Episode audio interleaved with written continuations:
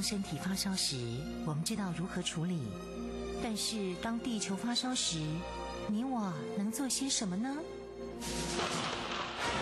当地球发烧时，冬天不冷了，夏天下冰雹，雨林在缺水，草原沙尘暴，北极熊会灭绝，人类的家园将被摧毁。财团法人台湾永续能源研究基金会邀您一同关心：当地球发烧时，地球发烧时，与你一起掌握节能减碳、气候变迁最新发展趋势。听众朋友您好，欢迎您再次收听《当地球发烧时》，我是主持人林尔翔。节目中的朋友邀请到的是台湾永续能源研究基金会董事长简佑新简董事长，董事长您好。呃，主持人您好，大家好。今天我们要在节目当中跟朋友们谈到的主题是各大产业绿色供应链。董事长，好，我想这个在全球化之后哦，全世界有个最大的变化之一就是全球的供应链。早期的时候，呃，在没有全球化的时候，各国的供应链都在自己的领土里面都比较简单，而且量不是那么大。那么等到这个商品化、全球化之后呢，这个量扩充之后，然后供应链就越跑越远了，跑到甚至呃绕个半个地球或者更多的地方去。那在这种状况下了，就是供应链就会产生非常大的问题啊。那么最近从这个中美贸易的这个呃纠纷开始啊，贸易战开始之后，那么就全世界开始发生所谓的啊。呃断链的问题了，因为很多东西美国不再从中国去购买的时候，断一链供应链就是从这个中国移到呃其他各国去。那台湾在这个状况中，其实某个程度上也受惠到一点，呃，由大陆迁回台湾的一些供应链。那这是一个供应链在全球化之后非常大的一个问题。可是最近啊，供应链又产生一个非常大的问题啊，就是在净零时代到来的时候。怎么样这个做净零啊？大家就在研究，后来发现说，一个产品啊，你随便拿一个产品看来啊，它这个碳的这个产生的地方，都不是在它最后的成品的地方啊出来的工厂，而是从供应链上过来，而这供应链上连得非常之远，所以一个公司它想做呃净零的时候，它必须要从供应链上去着手。这就是非常有名，这个全世界大品牌了，呃，苹果啦、Google 啦、Microsoft 啦，啊，这些公司，他们在做他产品的这个减减碳净零的工作的时候，他第一个目标就找谁？找他供应链，所以这供应链一拉拉拉拉很远了，就拉到台湾来了哈，那拉到拉到中国去啊，拉到东南亚各国的供应链，他就就很很小心了。那这个供应链的概念，其实我们就看哦，任何一个产品它都有有一个它的 life cycle，一个一个生命的周期的，也有它的这个呃产品所有的来源地。如果你把它总算加起来的时候，你会发现这个供应链基本上并不是非常容易计算，呃，而且不太容易了解了哈。那么最近由于这个呃。净零时代到来的时候，大家刻意这个金融公司非常大的责任啊，所以我们在找这个找这个这个一个产产品啊，或找一个服务的时候，要看它的这个呃碳排放多少时候，通常会要分叫范畴一、范畴二、范畴三。范畴一就是一个公司或一个服务的地点，它本身所产生的。呃，这些排碳啊，比如说我这公司，我有用很多的这些油啦、啊瓦斯啦、汽车啦等等啦，这些你很容易计算得出来，开灯啦多少。那范畴二是讲什么？范畴二其实上讲起来，它是看说你这公司用多少电啊，因为用多少电是很容易测量的，而且用多少电是很明显就知道我二氧化碳是排放是多少。啊，还有范畴三呢？范畴三就很难哦。范畴三是所有供应链都要算，而且一个人如果出外去旅行的时候，都属于范畴三。比如说，这个公司经常要到国外去开会，那么开会的时候，呃，他就要坐飞机啦，啊，坐车啦，啊，住旅馆啦等等这一列上下来的这些产生的碳，要把它算起来就范畴三。哦，那你就想这很难算了，非常难算啊。但是这个虽然是很难算，但是算起来的话是要命的啊。呃，比如说刚才讲是一个苹果啦，它就算它供应链呢，那还容易看是实质上的东西。但现在它要求金融公司啊，你的投投融资去贷款，还有这些有些债务的这些公司等等，要算它的这个呃碳排放的时候，银行也要算一份啊。怎么说呢？比如说一个银行，呃，他去贷款给某公司啊，这个某公司它一年是一百万吨的这个碳排啊，那么那这个银行贷款给这个公司啊。比如说，他贷给他十十亿啊，十亿。那么这个公司刚好贷款贷了一百亿哈。如果贷款贷一百亿，这个公司就是贷给他十分之一的贷款。如果你贷给他十分之一的贷款的话，他一年如果是排放一百万公吨的二氧化碳，那十万公吨的二氧化碳要算是银行的啊。那这银行就会很紧张了。为什么？因为，哎，这个银行本身自己。节能减碳做得非常成功，不过我贷款给一个公司，它产生二氧化碳或产生其他污染很多的时候，这个责任要算到银行来，所以银行就会非常小心贷款，他就会非常注意说，哎，这个这个银行我我能不能，呃，这个公司我能不能贷款给他？他是利用银行这个力量去减少外在这些二氧化碳排放非常多的公司。也说这次在联合国大会的时候，COP 二十六在英国。呃，像日本跟中国都都已经宣布了，他不再贷款给这些海外的燃煤火力发电厂啊，基本的概念跟这是相同的。因为如果将来这个我贷款给他，我这个烧煤产生非常大的二氧化碳的时候，也要算我算我银行的，那是受不了了。因为各位晓得，现在的碳排的价钱是很高的了哈，如果在欧洲的话，都是超过六十块。欧元以上的，那就是两百块、两千块新台币以上一公吨，哦，所以银行银行就会非常注意这个问题啊，它是利用这个方式来做。好，那现在我们就回过头来讲，这个所谓供应链的问题了，不管是从服务业上讲，或者是从这个制造业上讲，它都是一个非常大的问题，而且是非常难以计算的问题。所以最近呢，美国波士顿顾问公司啊。跟世界经济论坛合作，他出了一份报告，叫《净零挑战供应链的契机》啊。他这个讲起来说，全球有八大供应链哈，占全球的温室气体排放是一半以上。哦，现在是切入直接供供应链来讲，而不是说哪一个国家判台多少，就是以供应链来算，供应链上这些大概占全世界碳排放的一半啊。那这个一半呢？这个这供应链里面只有一小部分呢，是在最终制造过程所产生的啊。所以最最终制造过程是什么意思？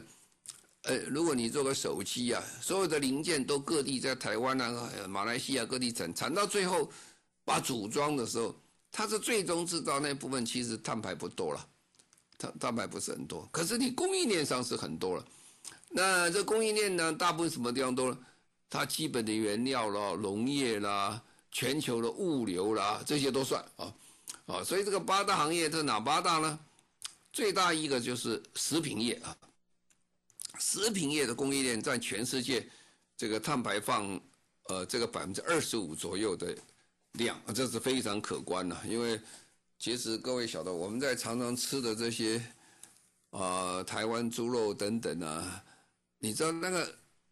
吃的饲料不是台湾生产的，我们这从美国进口大量的这些农产品进过。那农产品如果卖卖到台湾来啊，漂洋过海啊，轮船上的这些二氧化碳排放是非常多的，运输的排放也非常多了，车辆的排放非常多，所以这些你都要计算到里面去，啊，计算到里面你就会发现。食品业的这个供应链的碳排为什么会第一名啊？占百分之二十五左右。那建筑业大概占百分之十左右哈。那那建筑业、营建业了哈。营建业各位想为什么多了？因为营建业你要去算啊，算什么东西？啊，你就买水泥啊，或者是买钢铁啊，当然，水泥跟钢铁本身排碳是很多的了哈。但是呢，你要算了，我不是只是算水泥，最后你要算从矿山开始挖水泥啊，那一路上这些累积的这些二氧化碳，大概有多少？你要算起来，你就知道这个二氧化碳排放是很多。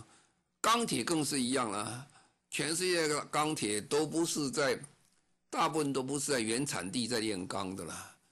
我们台湾中钢的钢也是从国外进口这些，呃，钢铁的这些原料进口在台湾再提炼，然后再经过这个煤的这个提炼，那这些都一路要算回来啊，算回来。所以你在盖房子、营建业，水泥跟钢铁算完，它的碳排放是非常之高的了哈。啊，那当然，这个这个我们在讲说要减少这个这个所有的这些呃供应链上多少，就变得非常重要。就营建业大概百分之十，那其他的呢？其他的比如说时尚业啊、运输业啊、快速消费消费的，就是快速消费的食食品等，各占五 percent。啊，电子产品跟汽车和专业服务则各占两 percent。我这里面非常有趣的一件事情哦，时尚业是排在非常的前面的，百分之五左右，跟运输业一样，跟快速消费的品是像他说都五 percent 左右。所以这个时候我们就来看哈，这个怎么样去减少这个？可是这个效果不太容易做得很好，因为最主要原因啊。因为大家都还搞不清楚哦，因为刚才讲，我们这个排上有范畴一、范畴二、范畴三，那范畴三都是供应链，而供应链的量非常大啊，不是只有一家而已的。一个大公司它的产品，不是只有一个供应链一样，就像等于台积电，台积电它也不是只有一个供应链而已，它有非常多的供应链，啊，供应链都就很不容易算啊，尤其你要讲。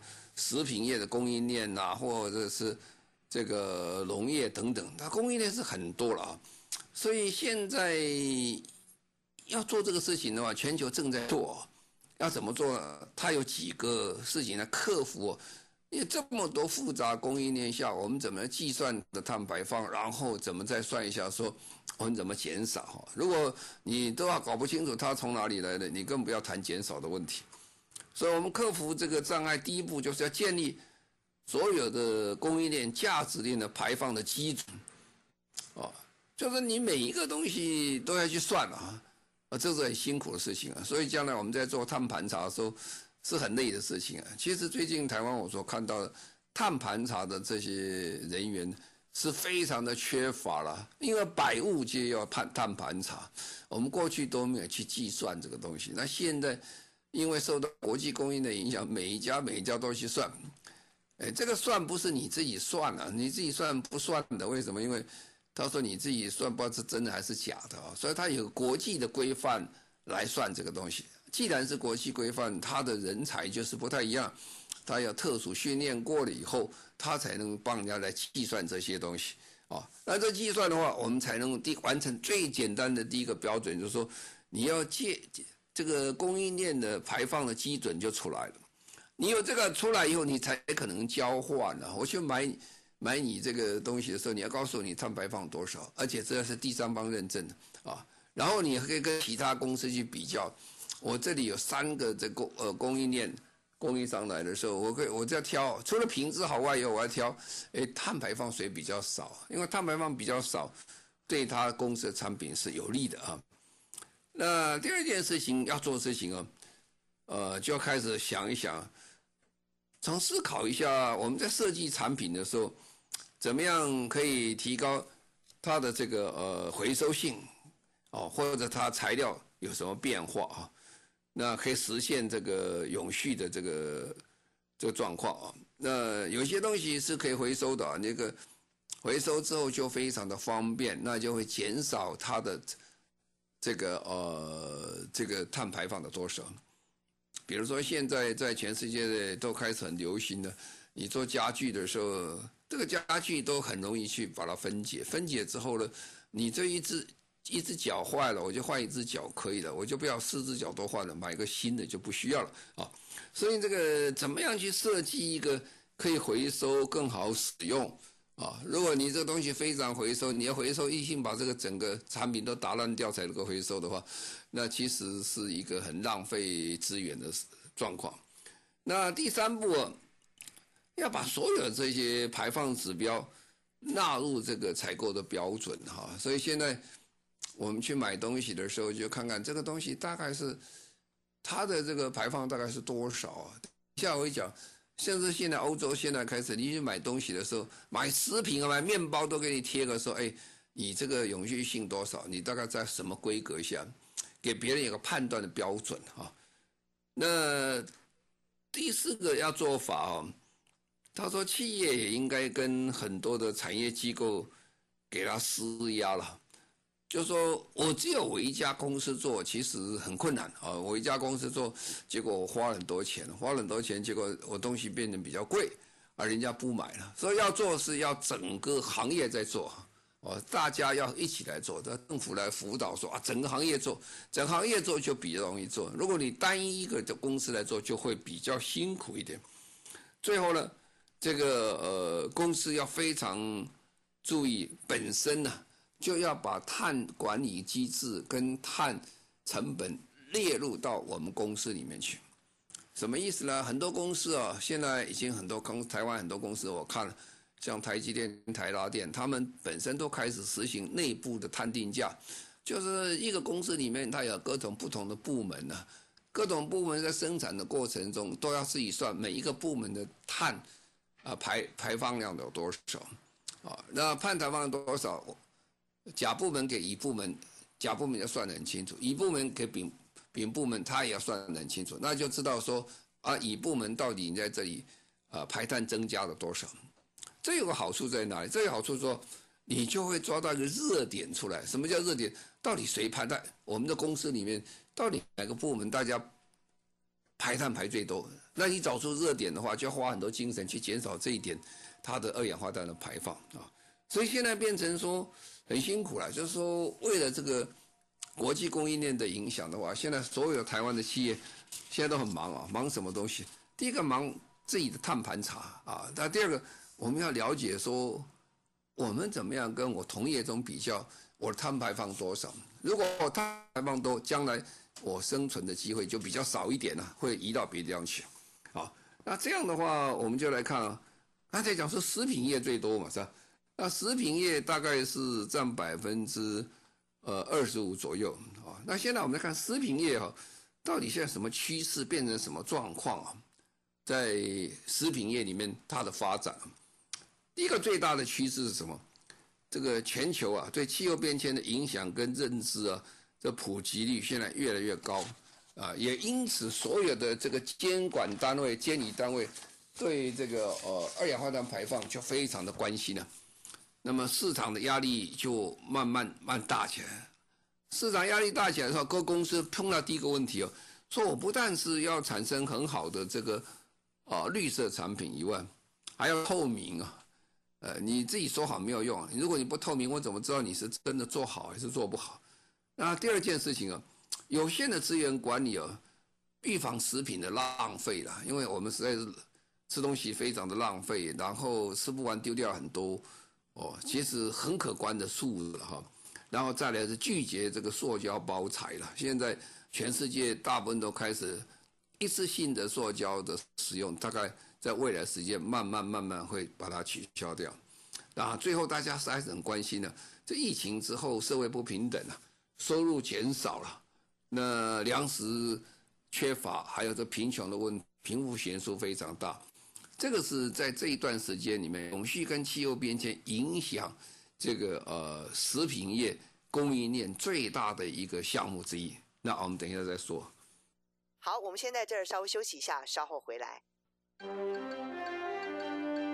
中广新闻网，News Radio。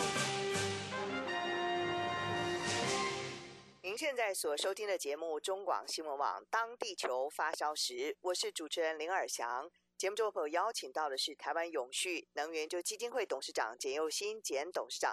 今天我们在节目当中谈到的是各大产业的绿色供应链，董事长。这个刚才讲过，因为对气候变迁大家非常的关心之后，我们就产生一个问题，就看一看，说现在的供应链我们怎么处理呢？那么英国跟欧盟啊，他们永远是站在全世界的最最前头了，他们非常关心这个问题，所以他就想说，也要让什么，也要让这消费者来决定，哦，这叫赋权呢，给消费者了解说，这些东西二氧化碳是怎么样处理啊？啊，当然这就变得很辛苦了，那就所以呢，他们就实行一个这个标章制度了哈，这个叫生态标章哈。那么他怎么做呢？他就把这个食品分类 A B C D E 哈，A B C D E 的话，他是说怎么做法呢？他说是对它环境产生的冲击有多大，他就把它算好啊。这个冲击包括什么冲击？二氧化碳产生多少啦？那么供应链中发生的运输啦、包装啦、抛弃啦、浪费啦。这些通通把因素把它加起来，把它评比叫 A B C D E 等级啊啊，包装很大哦。如果你到它的这个食品到 supermarket 去买东西的时候，你就会发现它贴的很大 A 啊 B 啊 C 啊 D 啊 E 啊，这干嘛呢？就告诉你啊，呃 A 的是最好，你要买 A 的啊。那如果产生很多二氧化碳又很浪费的，它可能贴个 E 呀，叫你不买。这个很有很有很有功用的，为什么？因为呃，消费者被教育了，教育说我要爱地球，那我地球我怎么爱呢？我也没有个方法。那现在我告诉你，方法就是这样，你就听着这个，我告诉你 A B C D E 啊，这个有第三方公证，而且有政府支持的一个报告出来，这是正面的环境标章，是专门对食品哈啊。那刚才讲前面的这些浪费有。它非农业的这个也都包括在里面，包括它这个你在生产时用的肥肥料啦、水资源的使用啦、运输的浪费啊、消耗等等，这都算啊，呃，非常有意思啊。所以说，呃，以后你去买东西的时候，你就会发现说，连食品它都告诉你，哎，哪些东西是啊对地球不友善啊？这就等于我们以前讲说衣服了，衣服先慢慢改的，现在很多衣服上。除了说呃一个标章说什么产品 Made in Taiwan 啊，一个小小标章挂在你衣服上，然后他再挂一个小小说这个干洗啊、水洗啊等等。那现在有些衣服挂啊，我这件衣服用两百五十公克的二氧化碳啊，再告诉你。所以这个是整个呃观念上，就是说让民众更了解，消费者更清楚，就是说我们的产品的过程当中。怎么消耗这些资源产生二氧化碳？那么这个等级就出来了。我看他那个照片出来的很大啊，一个一个这个贴的标签的大小，有些差不多，呃，等于差不多五公分或更大直径的个圆贴在那里啊，啊，很清楚啊。那所以你买东西的时候觉得呃，很有一个这个判断的一个基准存在啊。那这个这个变革是主要是欧洲的地球基金会啊，他们做的啊。那么他们找做了以后呢，他们就找了很多的这些食品公司跟专家来啊，包括雀巢啦、星巴克啦，哦，还有这个欧洲很多超市联盟起来哈，然后有跟那个大学牛津大学了、鲁汶大学合作做设计出来啊。我想这个不久不久会吹到世界各国了，因为。这是蛮好的事情啊！我们在很短的时间里面，会让我们了解说，我们真的爱地球的时候，我们怎么做哈？这就是消费者的赋权哈，我们就给他权利哈，就是这样。这个比如说，呃，那个标章里面，牛肉跟鸡蛋就差得非常的多了，因为牛肉的二氧化碳排放是是非常的可观啊。那么所以呢，呃，你大概就可以知道说，你不要去记啊，说这个牛肉是谁的多少倍啊，多少？你只要看 A、B、C、D，你就晓得，哎，哪些是比较好，哪些比较差一点，就是这样。啊，那再来就是时尚的产业哈，时尚产业其实，在过去几年里面，时尚业快时，特别是快时尚，呃，对全世界发生非常大的影响啊。但是也产生非常多人们对这个快时尚的一些反感。为什么？因为衣服穿穿穿就丢掉了哈，那随时有个新的出来啊，所以时尚业对这个也是非常大的一个压力啊。是二零一八年哦，是差不多三年以前哈，有一百三十个很有名的品牌公司签了一个叫《时尚产业气候行动宪章》啊，宪章。那么它主要的目的啊，是要推动减少碳足迹啊，啊，然后发展一种这种永续的材料啊，然后在二零五年前要实现净零的排放啊，还要包括他们说他们用的这些电要用绿电啊，不要用这个燃煤的火。火力发展发的电，啊，那么他们也希望在二零三零年以前呢，能够减少百分之三十的这个碳排放啊，所以他这个利益非常好了。二零一八年做得很成功，那其实哦，这个后来的实施不太成功啊，不太成功，为什么？因为他们实际上讲，在二零一八到二零二零多这段时间，看得出来哈。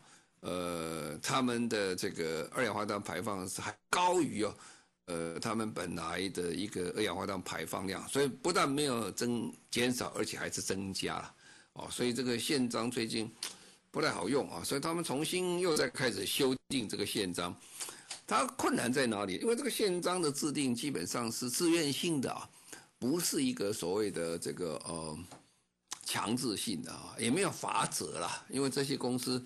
本来有很崇高的利益在这里说，我们要做爱护地球啊。不过呢，没有做成啊。不过做成，现在又来了，又来，又来的话，他第一个要求重新再做啊。他把原来二零三零年减百分之三十，上修到减百分之五十。减百分之五十其实合乎联合国现在所需求的。所以联合国开会的时候，他们也配合联合国这个做法，就是这样。然后他还是规定啊，这个基本上还要从供应链上啊，还是一个供应链的问题啊，要减少这个煤炭的发生的电力啦，啊，要用使用再生能源呢，对采购这个气候变迁影响比较小的这些材料啊，那么纺织业啊要革新呢，啊，纺织革新它需纺织业的材料最重要，你这个材料。是人造纤维啦、棉啦、羊毛啦、皮革等等，它有一个精算的一个算法，就是让你尽量减少啊二氧化碳的排放哈。所以呢，呃，这个这个呃整个时尚业啊，它的这个碳排其实比例蛮高的了哈。不过经过这些努力，我们看看会比较有更好的一个效果出来啊。那时尚业。有几件事情哦，除了刚才以外，还可以做很多事情啊。因为时尚业其实影响蛮大的哈，它对环境污染、对空气品质、对教育、对健康、对平等啊这一方面多一点贡献哈。因为很多的时尚业对教育跟平等是做的比较差了哈，他们常常会寻找比较低廉的。工资的地方去，那么生产的环境也不是非常的理想啊，甚至前几年在呃孟加拉还发生一个大楼倒塌了，大楼倒塌的时候很紧张的都是这些呃快时尚的公司的老板啊，因为一不小心会影响到公司的形象非常大啊。总而言之呢，这个时尚业他现在也非常关心。好，我们等一下再看下面这个。我们现在再稍微休息一会儿，稍后回来。中广新闻网，News Radio。您现在所收听的节目，中广新闻网，当地球发烧时，我是主持人林尔祥。节目中朋友邀请到的是台湾永续能源基金会董事长简又新简董事长。董事长今天在节目当中谈到的是各大产业绿色供应链。董事长，好。那这个供应链里面还有一项很重要是运输业了哈，运输业大概占到百分之五左右了。那举个最大的例子就是海运哈，海运业这个碳排放是非常多，大概是一年的碳排放是十亿公吨哈，十亿公吨的二氧化碳温室气体啊，十亿公吨是什么样的概念呢？十亿公吨，如果你把这个当做一个国家来算。它是全世界第六大排放国了，你大概知道很多。可是当这个巴黎协定签订的时候，有两个行业是没有签的啊，也不在这里面的，一个就是航空业，一个就是航运航海业哈。那么海运业为什么没有签呢？跟航空业是相同，因为你很难去定义啊，说我这个二氧化碳是在哪里排放的哈？你可能这个船是从台湾出发的，那当然出发之前在领海里面都是台湾的没有问题。可是领海到底是十二海里嘛，很短，你就往外跑，往外跑就公海了。那公海到底是算谁的哈？所以这很难计算，跟航空一样。哎，航空是飞来飞去，你也搞不清楚。这一段应该算谁的？所以当时，呃，巴黎协定就把这两个剔除了，就是这两个先不谈啊。那么由谁来谈呢？由他们两个非常重要的国际组织，一个叫 IMO 啊，一个叫做呃 ICAO，这个是呃航空国际航空呃民航协会啊，一个是海运海运这个协会，这两个会他们来做。那么现在他们开始做的还蛮蛮彻底的哈，开始做。本来在过去这几年一直在谈啊谈，那么航空航海都有个特性啊，要减是非常难减哈，所以我们最近看到，呃，我们的股票市场有航海王啊，是非常的风光啊，非常风光，因为他们，呃，今年的收入是很多啊，但是他们的老板其实也是蛮压力大的哈，为什么？因为国际上要求啊，这个要减碳啊，而且减碳的数量并不小，不小，所以对他们讲起来。未来的船只啊，等等啊，新船造船都不太相同啊。比如说现在新来的飞机啊，呃，它的这个省油要比过去飞机，它一个飞机大概要省百分之二十的油啊，哦，这是很可观的二氧化碳的减量啊。所以这个航海业在最近其实他们做的蛮多的，蛮多。这个从船只的开始的设计开始啊。啊，就怎么样设计更有效的船只，然后从船只重量的减量啊，量又又不损失它的结构啊，这个是很重要。再来，它的这个整个推进器怎么样做推进器做的最理想最好，它的效率最高啊。然后到港口也是一样，到港口的时候，各位想，呃，这个以前我们看很多港口很脏了，好像因为大家每个港口都在冒烟呢，每一只船都在冒烟。那现在去看港口，港口船到港口就不冒烟了啊！它在开的时候可能是冒烟的，等到一进港停下来，它就不冒烟了。为什么？因为进了港口以后，它就不可以再使用化石燃料做它动力了。所以我们就做怎么办呢？所以船只呢跟飞机是一样，你坐飞机啊，从这个跑道上滑行到你的 gate，你这个门的时候啊。接到门的时候，你就会突然发现，当它一停下来的时候，它引擎声音通通都没有掉了哈。可是引擎声音没有掉了，可是你飞机上还是需要非常多的，能这个呃这个空气调节啦，或等其他需要。那电哪里来呢？电就是我们叫做从这个呃飞机登机门的边上就有一个插电器插进去，飞机就可以用。船也是相同啊，船有岸电啊。什么叫岸电？岸上的电。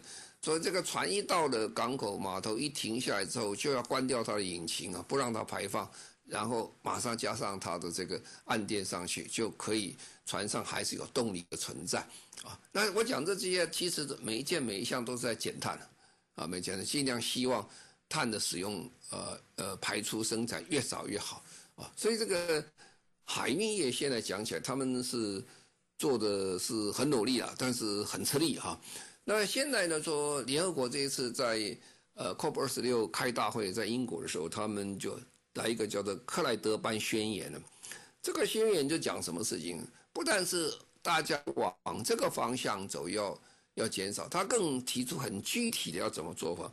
它有六条的绿色航线哈，呃，六条是二零五零二零二五年开始有绿六条绿色航线。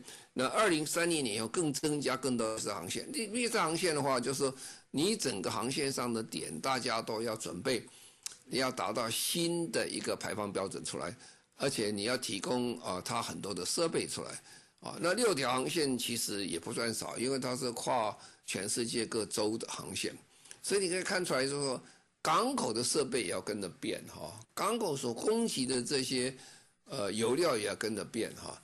那这样才有可能再让二氧化碳排放从海运上来减少。